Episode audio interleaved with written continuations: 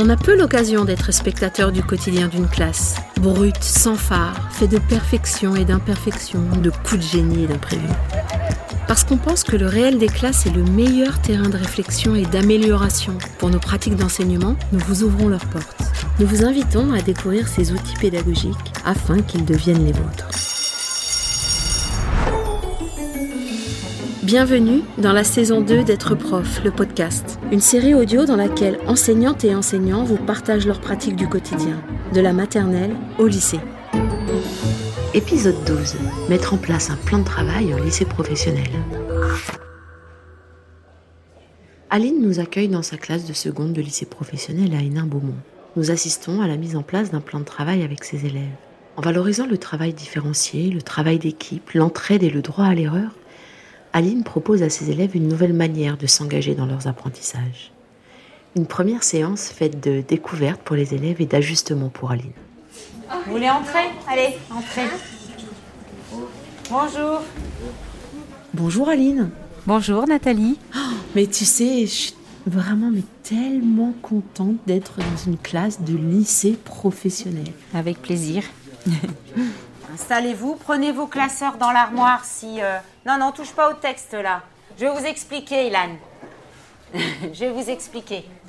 On a la chance d'avoir assisté à la première séance, la mise en place d'un plan de travail. C'est quoi un plan de travail pour toi? La définition de plan de travail peut être variable hein, d'un enseignant à l'autre et d'une discipline à l'autre. Pour moi, c'est effectivement les élèves ont en quelque sorte une mission, un cheminement, et euh, ils suivent ce plan, hein, vraiment euh, au sens premier du terme. Hein. donc ils suivent le plan avec les différentes étapes par lesquelles ils doivent passer, en autonomie, en respectant voilà les, haltes, les étapes euh, que je leur ai signalées sur le document.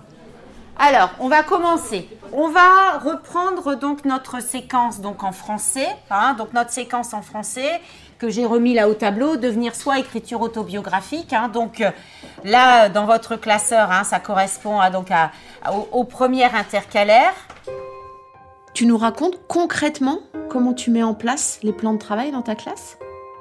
Alors, euh, déjà ici, euh, on est début novembre et c'est volontairement à ce moment de l'année que je l'ai mis en place et pas avant, parce que ce sont des élèves de seconde, donc je voulais les connaître un petit peu avant, euh, instaurer aussi un peu l'organisation de la classe, hein, les, rituels, etc. Et aussi, surtout, euh, connaître leurs aptitudes, parce qu'on a, une, comme toutes les classes, et c'est normal, une grande hétérogénéité avec de l'inclusion.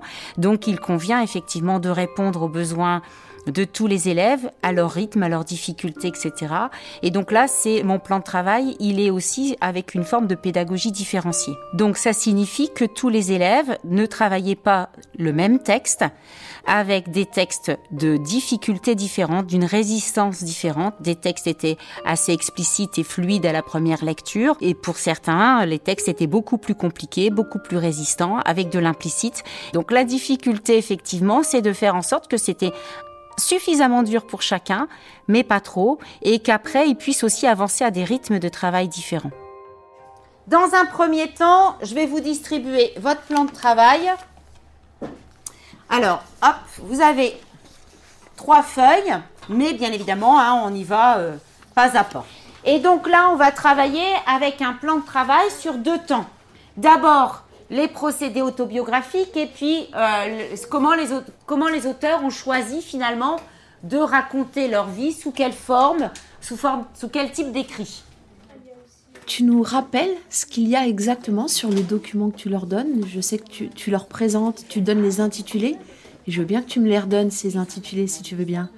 Alors ils avaient effectivement un document, enfin trois documents. Hein. Ça pouvait sembler effectivement assez lourd et impressionnant pour les élèves au début, mais je leur ai bien expliqué que c'était le document qu'ils allaient laisser dans leur classeur et qui était leur trame qu'ils allaient pouvoir euh, garder tout au long donc euh, de la mission euh, pour aussi immortaliser. enfin le, le, terme est un peu fort, mais l'idée c'est effectivement de créer des automatismes. Donc à force de faire effectivement, c'est une mission qui était découvrir donc les caractéristiques de leur texte autobiographique. Ça, c'est le but final. Je leur donne bien la mission finale. On est dans l'enseignement explicite. Donc, ici, vous allez avoir une mission. Vous voyez, je vous explique. Vous allez avoir une mission.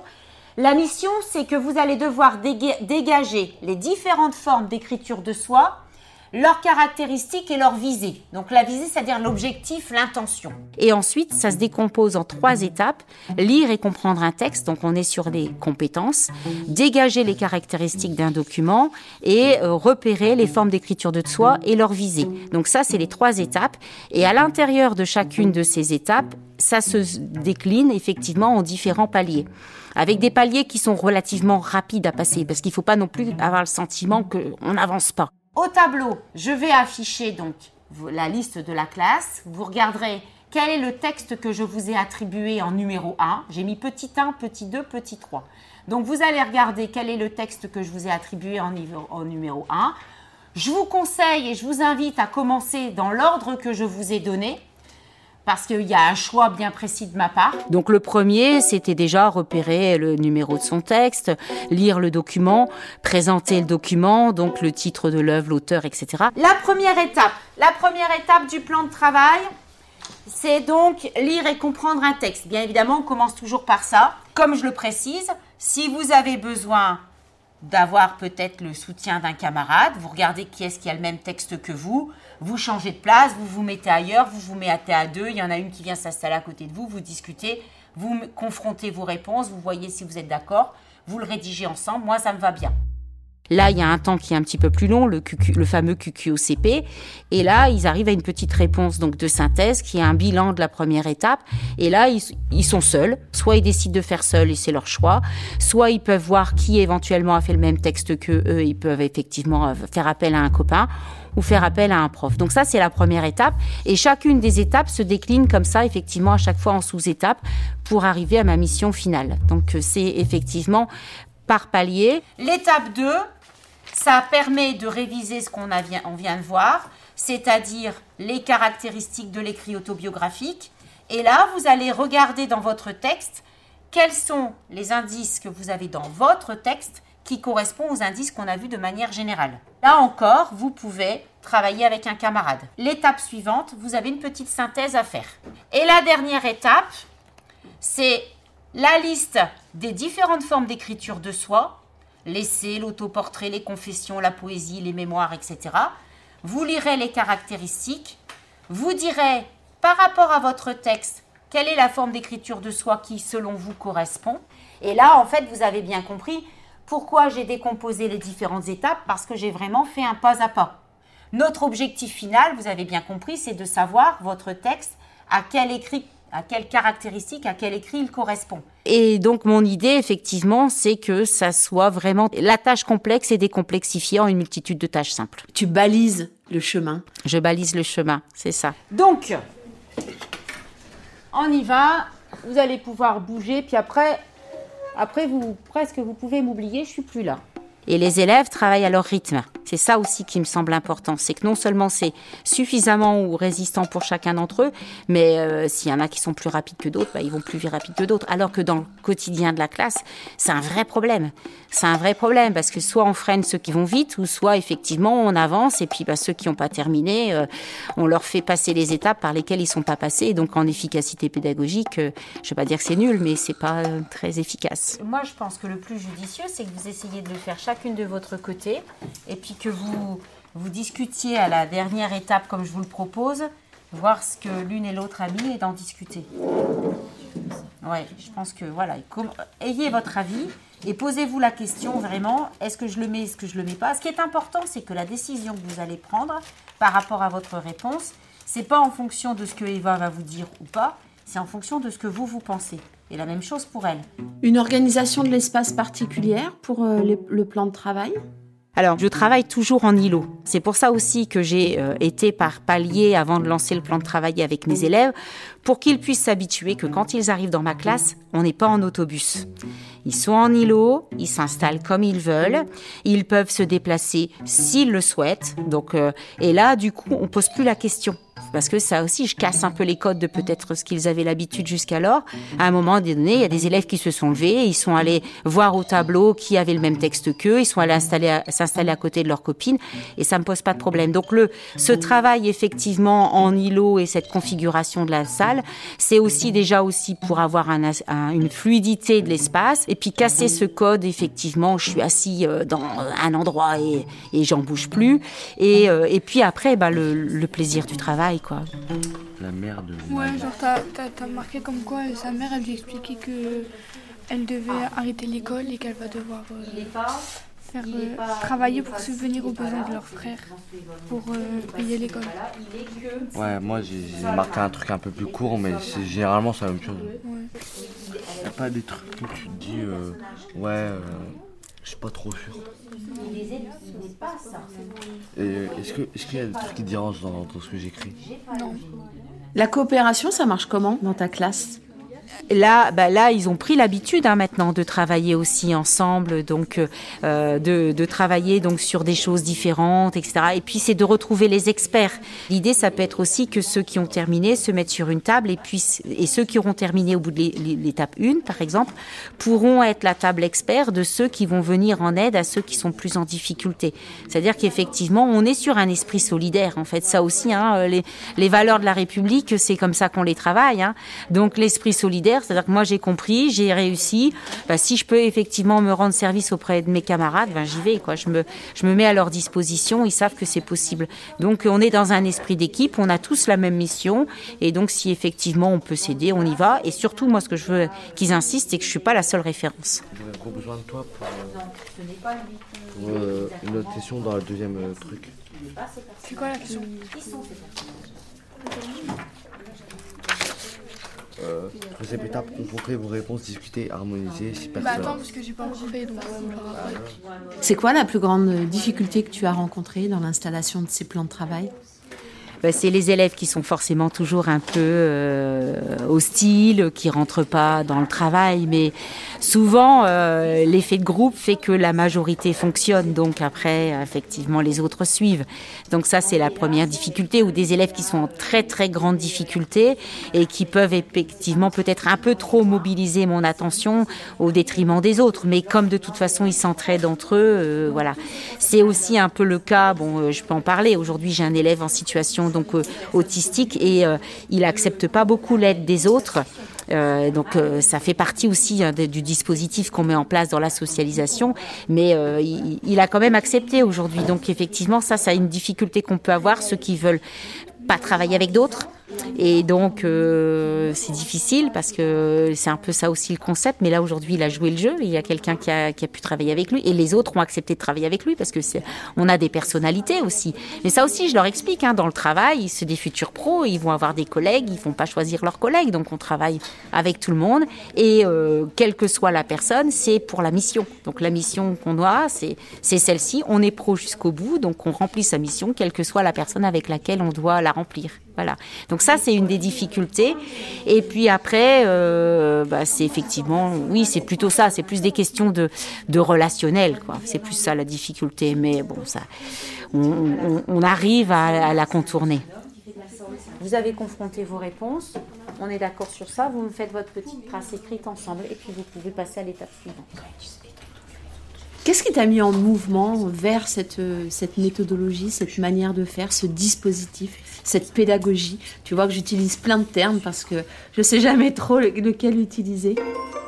Déjà, on a une classe ici avec un effectif assez nombreux. Donc aujourd'hui, j'ai commencé avec un groupe parce que j'ai pas voulu non plus me mettre en danger. Et puis j'ai envie aussi de mettre les élèves dans une situation de confort. Et en groupe, effectivement, du coup, je suis un peu plus disponible. Mais euh, on a des effectifs qui peuvent être assez nombreux. Donc ça, c'est la première chose. Et donc, il faut répondre aux besoins de chacun. C'est pas évident.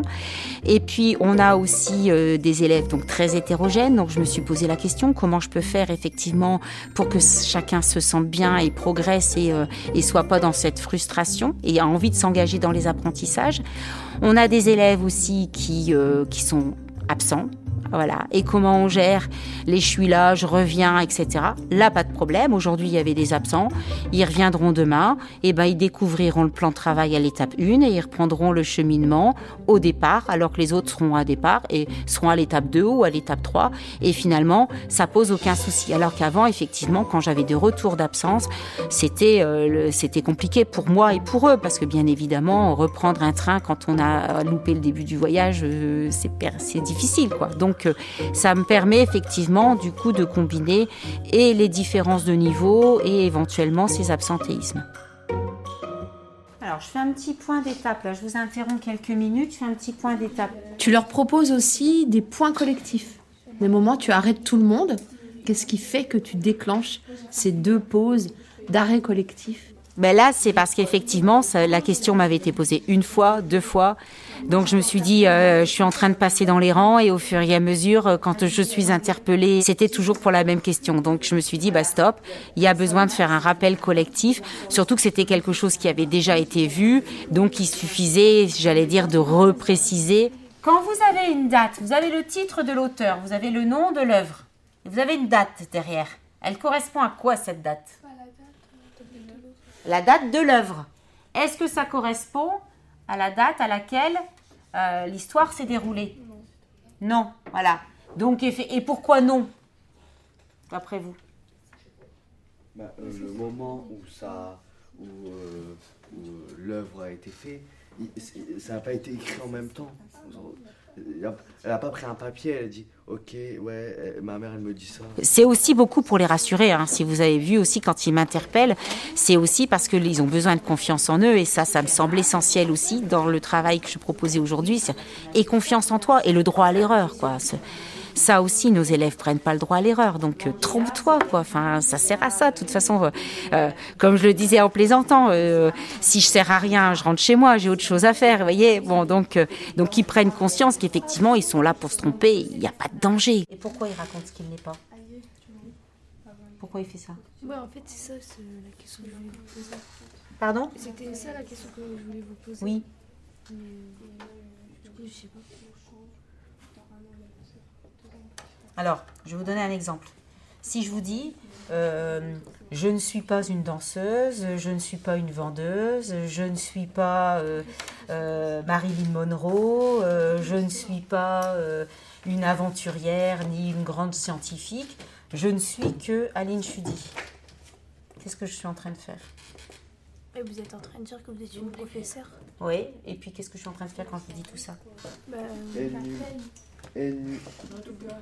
oui, je me raconte. Donc si ma liste était longue, en barrant tout ce que je ne suis pas, vous auriez probablement dit, bah, elle est peut-être ça. Mais lui, il fait pareil que vous. Bah, lui, c'est moi qui fais plutôt pareil que lui. Ah oui. On voit, hein, dans cette organisation, il y a de multiples compétences qui sont en jeu. L'autonomie, la oser prendre des risques, lire une consigne, rechercher des infos, formuler une réponse. Et du coup, tu accompagnes comment ces compétences très précises qui sont peut-être euh, annexes ou satellites à ton objectif premier de ta séquence? C'est difficile hein, de savoir cibler. Puis en plus, euh, les compétences euh, travaillées pour l'un sont pas forcément les compétences travaillées pour l'autre. Effectivement, cette notion d'évaluation de, la compétence, mais euh, l'élève, il est un tout. Et comme ce sont des élèves de seconde, moi, effectivement, mon travail, c'est essayer de, les accompagner sur l'ensemble des choses. Et ce sont des compétences que je travaille en lettres, mais qui sont des compétences transversales. Lire un texte, euh, rédiger une réponse. C'est pas c'est pas propre à ma discipline. Donc ça me semble aussi important de travailler ces compétences qui euh, se répercuteront positivement sur l'ensemble des enseignants parce que quand je discute avec mes collègues, la difficulté elle est toujours là. Ils savent pas lire un texte, ils savent pas lire une consigne, ils se débrouillent pas seuls, etc. Donc effectivement, ces multiples compétences seront travaillées euh, à chaque fois et c'est aussi le l'automatisme, le, le fait de le ritualiser, que ça va gagner effectivement pour eux. Tu proposes des outils annexes. Euh, il y avait la, donc la, feuille de route, le, plan de travail, mais tu leur présentes un chevalet. À certains moments, tu les rappelles à, certaines fiches méthodo. Le, réflexe de tourner le chevalet, il n'est pas encore. Hein. Voilà. Oui, en fait, vous comprenez pourquoi d'après pourquoi d'après vous je, je, préfère ça à madame? Ah. Alors, d'après vous Attendez, je vais faire un truc pour pas que Bah voilà. Parce que euh, quand on est à 25 à dire madame, madame, madame, déjà je sais même pas de où ça vient. Et puis euh, je peux pas, voilà. Alors, tandis que là, j'organise mon, j'organise mes coups de pouce euh, progressivement. Tu nous parles de ces outils annexes? Le chevalet, il se présente avec différentes feuilles, avec un code couleur, des smileys, etc. Et le vert, c'est tout va bien. Jaune, attention, je suis un petit peu en difficulté mais je réfléchis encore. Orange, j'ai envie de faire appel à un ami. Et rouge, stop, je suis bloqué, help madame. C'est aussi parce qu'effectivement, quand on a des effectifs de 30 élèves, euh, s'ils sont à 30 à crier madame, madame, madame, euh, voilà, c'est pas possible. Et puis, leur apprendre aussi que je suis pas la seule à avoir la réponse. Donc, avant de faire systématiquement appel à moi, bah, peut-être euh, va voir un copain qui travaille le même texte que toi, vous en discutez, et puis peut-être que la réponse, vous pouvez la trouver ensemble. Si doute il y a, bah, vous me faites appel voilà. Donc aujourd'hui, on voit bien que c'était les prémices parce qu'on voit qu'ils m'appelaient encore beaucoup. Mais je leur ai bien rappelé qu'ils pouvaient, ils auraient très bien pu faire sans moi. Voilà. En plaisantant, j'ai toujours aux élèves, je fais en sorte que je travaille le moins possible. Mais l'enseignant, c'est ça, il travaille avant. J'ai beaucoup réfléchi sur mon cheminement, ma méthode. Mais normalement, pendant, je suis relativement fluide, relativement zen, et surtout, je suis disponible pour pouvoir donner des coups de main là, ici ou là. C'est encore une question, Hélène? Est-ce que dans qui on, inclut les personnages euh, mentionnés, mais pas euh, qui, n'ont pas le rôle. Qu'est-ce qu'elle note la question? Sur les personnages de l'histoire? Ben voilà, vous avez votre réponse. c'est pas spécifique. Bah, c'est à vous de voir. Soyez, soyez votre propre juge. Si vous estimez que tous les personnages qui sont dans cités dans le texte sont des personnages de l'histoire, vous les notez. Si vous estimez que ce n'est pas le cas, vous ne les notez pas.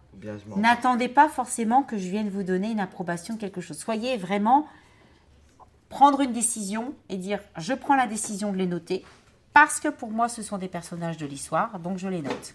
Bien, je mets en parenthèse mentionné. Si vous voulez, vous pouvez faire une précision dans votre réponse si vous voulez effectivement euh, donner une certaine hiérarchie dans les différents personnages du texte. Entre euh, laisser faire et euh, recadrer, comment tu trouves le juste milieu?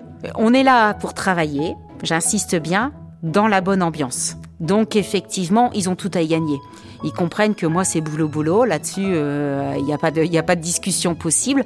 En revanche, effectivement, euh, si tu as besoin de discuter avec un camarade, si effectivement tu veux te déplacer, etc., tu peux parce que ça a un intérêt effectivement dans le cadre du cours. Donc euh, les élèves voient aussi ce qu'ils y gagnent. Hein, un cours un peu militaire, à mon avis, c'est plutôt ça bloque leur chakra quoi. Ils sont pas ils sont pas complètement ouverts pour travailler sereinement. Donc alors que quand ils se sentent détendus bah, ils sont effectivement beaucoup plus épanouis. Donc je pense que une fois qu'ils ont compris qu'ils euh, ont tout à y gagner, euh, les règles du jeu sont fixées au début, hein, mais euh, mais ça, ça fonctionne. Hein. Il, y a, des classes où c'est plus compliqué. Hein.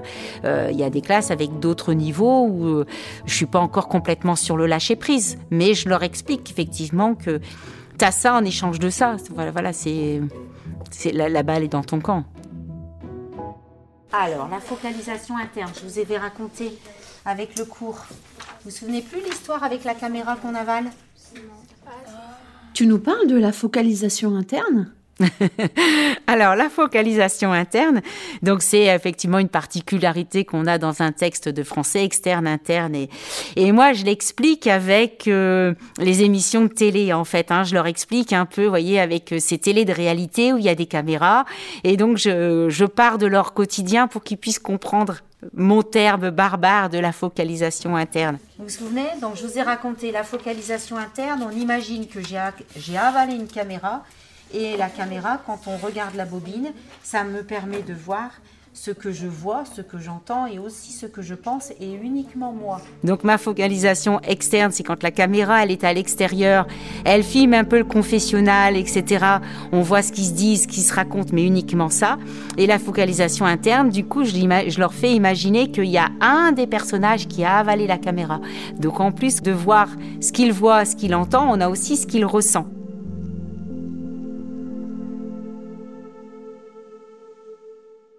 Tu leur proposes un bilan en fin de séance et ils te donnent leur retour sur cette séance. Elan, dites-nous. Bah, euh, ce fonctionnement de travail, euh, c'est, c'est- ça peut être efficace pour euh, augmenter l'autonomie d'une personne. Oui. Et euh, moi, moi, moi c'est, c'est principalement un défaut puisque je suis très autonome quand ça. Quand ça très peu autono- autonome quand, quand on parle euh, de trucs euh, papier, il faut faire ça en premier, puis après, euh, dans l'ordre et tout, faut bien lire ça, j'ai, j'ai du mal. Comme c'est par étapes, bah, il faut suivre les étapes. Vous voyez? Ça, ça vous oblige effectivement à devoir gagner en rigueur ce que vous n'avez pas. J'ai voulu aller trop vite. Vous avez voulu aller trop vite. Mais là, c'était la première étape. Tu fais quoi?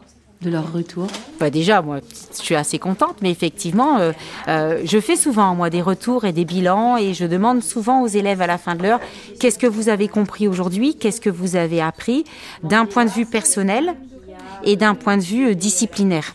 Donc d'un point de vue personnel, euh, ben, j'ai vu qu'effectivement, moi, ma difficulté, c'était euh, l'organisation des feuilles, suivre le truc, ne pas aller trop vite. Euh, Il y en a une d'un point de vue disciplinaire. Je me suis rendu compte que quand je disais que je lisais un texte, je lis pas. Et c'est surtout ce principe aussi après de métacognition, parce qu'effectivement, chacun d'entre eux, effectivement, avance dans mon objectif commun, mais il n'y a pas que ça. C'est-à-dire que chacun d'entre eux doit aussi dire, bah tiens, moi, ma faiblesse, ma difficulté, c'est celle-ci. Je dois donc être d'autant plus vigilant la prochaine fois. Et donc parfois aussi, je leur fais écrire, c'est-à-dire que on a travaillé aussi en début d'année avec des fiches méthodes où ils notent leurs difficultés, leurs points faibles, leurs points de vigilance, les points sur lesquels ils veulent revenir régulièrement. C'est un peu leur pense-bête à eux. Est-ce que vous avez tiré des leçons de cette séance d'aujourd'hui? Qu'est-ce qui changera la prochaine fois? Qu'est-ce bah. que vous ferez différemment? Eh bah, euh, je lirai mot par mot. C'est mieux de travailler comme ça. Alors pourquoi vous avez bien aimé Bah parce qu'on est plus autonome. Bah moi j'ai bien aimé parce que ça change des séances de d'habitude. Bah travailler en groupe j'aime bien aussi. Pourquoi ça change de le faire d'abord toute seule et après d'aller voir quelqu'un plutôt que de le faire tout de suite à deux? Bah pour voir euh, si on est capable de le faire toute seule ou pas. Voilà.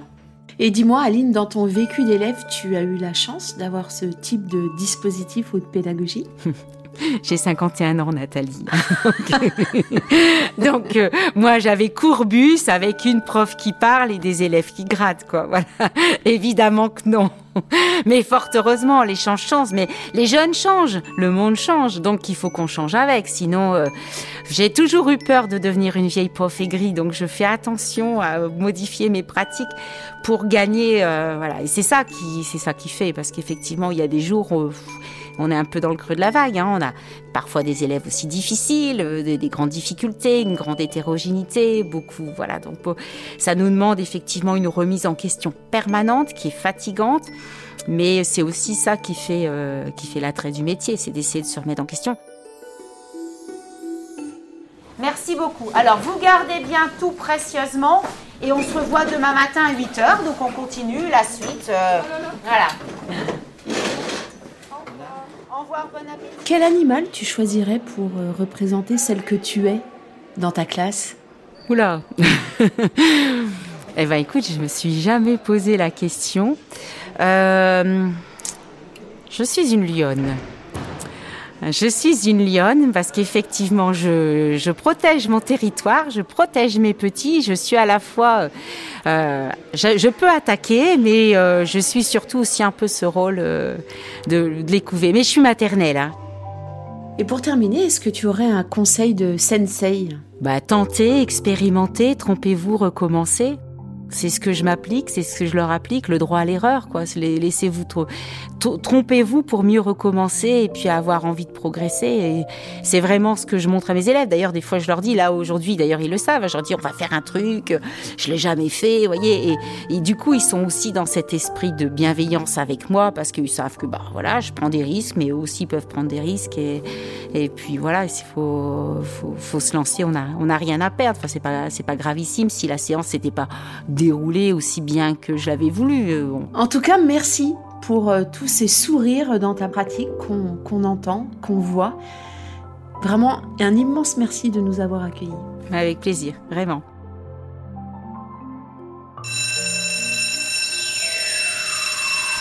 C'était le douzième épisode de la saison 2 d'être prof, le podcast.